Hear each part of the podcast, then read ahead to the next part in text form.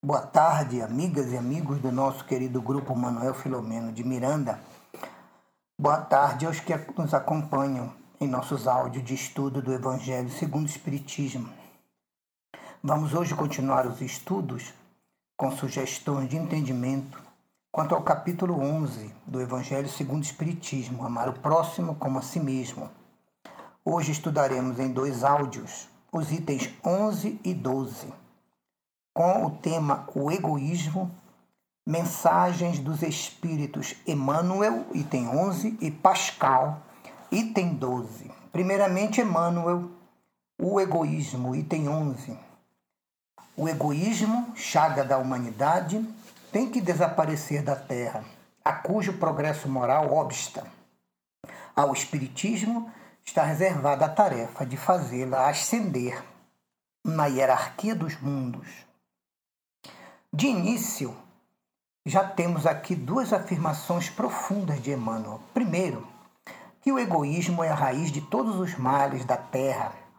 E segundo, que o Espiritismo deve espalhar a caridade a fim de abrir caminho para a regeneração moral e espiritual de nossa humanidade, que o egoísmo tem impedido há tantos séculos.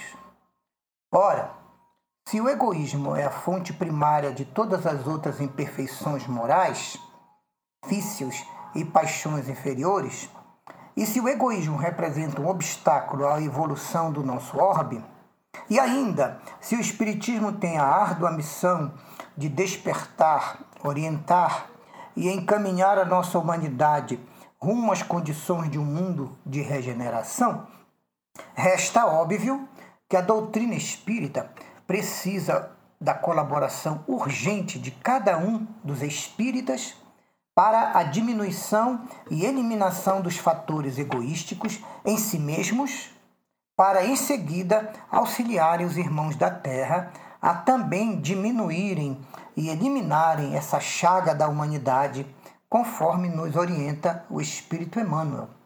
E ele continua: o egoísmo é, pois, o alvo para o qual todos os verdadeiros crentes devem apontar as suas armas, dirigir as suas forças, a sua coragem.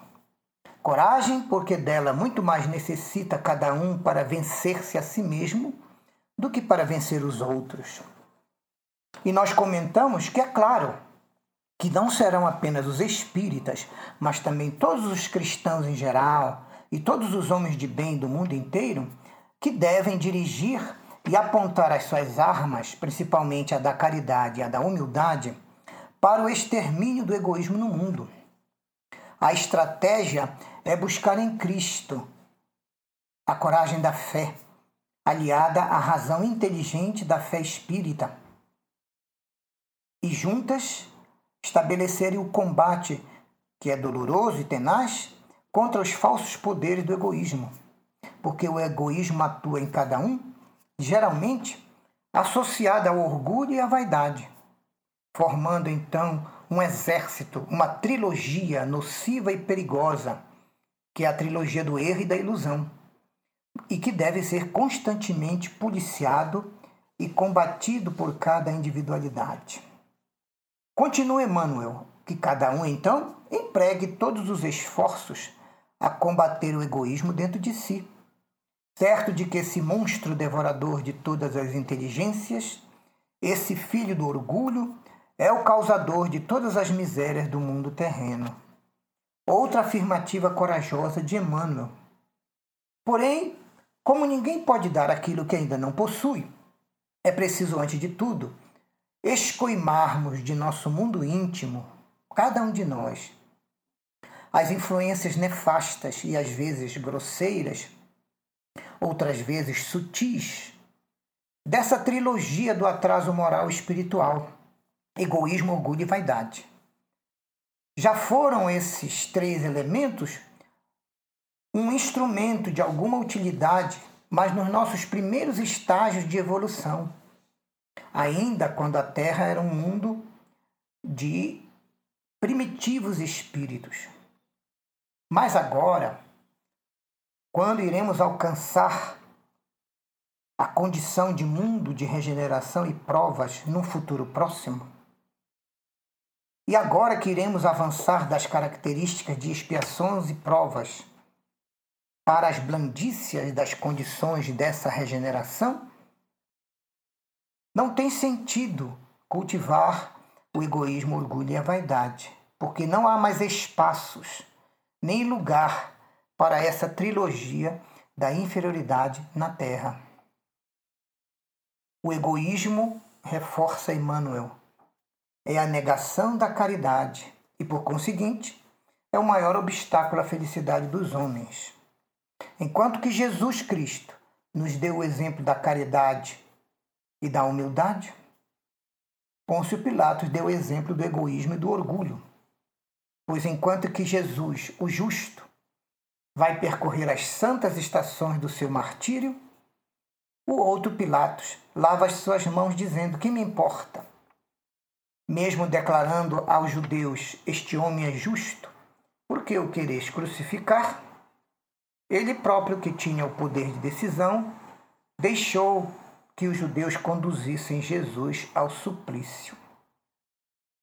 E os nossos comentários dizem que a mais correta e eficaz forma de combater o egoísmo é a prática constante do bem e da caridade, exercitando em nós o amor ao próximo e a humildade discreta, sob todas as formas possíveis de auxílio aos nossos irmãos e aos necessitados.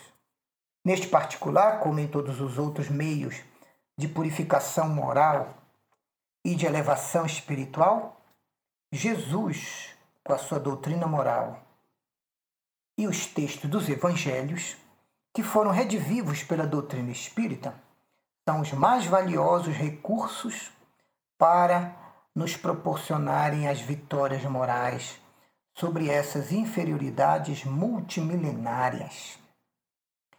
E já vai para a conclusão Emmanuel dizendo: é a esse antagonismo entre caridade e o egoísmo, a invasão do coração humano por essa chaga moral, que se deve atribuir o fato de não haver, até hoje, o cristianismo desempenhado por completo a sua missão. É uma, uma afirmativa importante de Emmanuel, que o egoísmo é que tem barrado o maior sucesso da doutrina cristã. E nós comentamos que temos a realizar em nós essa substituição urgente desses fatores escravizantes das almas ao materialismo e também a prisão delas às reencarnações necessárias e obrigatórias, que sempre tá, trazem contextos dolorosos e condições de expiações e de provas. Temos que substituir urgentemente o egoísmo, a vaidade e o orgulho. Como fazer caridade e altruísmo no lugar do egoísmo, modéstia e humildade no lugar do orgulho, simplicidade e recatamento no lugar da vaidade. São esses os valores a serem trabalhados primeiramente em nossas almas e após pelos nossos bons exemplos e experiência em nossas condições de ajuda aos nossos semelhantes que também desejem extirpar o egoísmo de seus corações. E continua Emmanuel: cabem a vós, novos apóstolos da fé, que os espíritos superiores esclarecem o encargo e o dever de extirpar esse mal, a fim de dar ao cristianismo toda a sua força e desobstruir o caminho dos pedrouços que lhe embaraçam a marcha. Por essas declarações de Emmanuel, nós temos a confirmação de que o cristianismo e o espiritismo são doutrinas enraizadas nos valores reais do amor, da caridade, da humildade, da simplicidade de coração e da pureza interior, que encaminham as almas na direção de sua purificação moral e espiritual. Portanto, juntos e unidos, o cristianismo e o espiritismo são aqueles que oferecem todos os elementos seguros aos homens de boa vontade para vencerem-se a si mesmos e retirarem da terra todos os pedregulhos que nela foram implantados pelo egoísmo, pelo orgulho e pela vaidade como os maiores obstáculos ao progresso moral e espiritual dos homens. E termina Emmanuel dizendo: Expulsai da terra o egoísmo, para que ela possa subir na escala dos mundos, porquanto já é tempo de a humanidade envergar sua veste viril, para o que cumpre primeiramente expulseis o egoísmo dos vossos corações. Emmanuel, Paris, 1861. Então, segundo Emmanuel, o egoísmo é a primeira base da inferioridade que deve ser atacada e destruída no interior das almas humanas. É o alicerce. E como todo alicerce, uma vez destruído, ou melhor, transformado em altruísmo e caridade, ele derrubará todo o edifício das imperfeições morais que insistem em perturbar e desequilibrar a vida natural e o comportamento normal dos homens no planeta. Por quê? porque destruída a base, todo o edifício do mal que foi construído sobre ela virá abaixo. E a partir daí virá a reconstrução de um novo mundo de paz, de amor, que nós chamamos mundo de regeneração, porque ou pelo qual todos nós tanto ansiamos e tanto esperamos. Esses são os nossos comentários sobre o item 11. Obrigado a todos pela atenção. Que a luz do Evangelho nos ilumine e a misericórdia de Deus nos alcance sempre. Graças a Deus.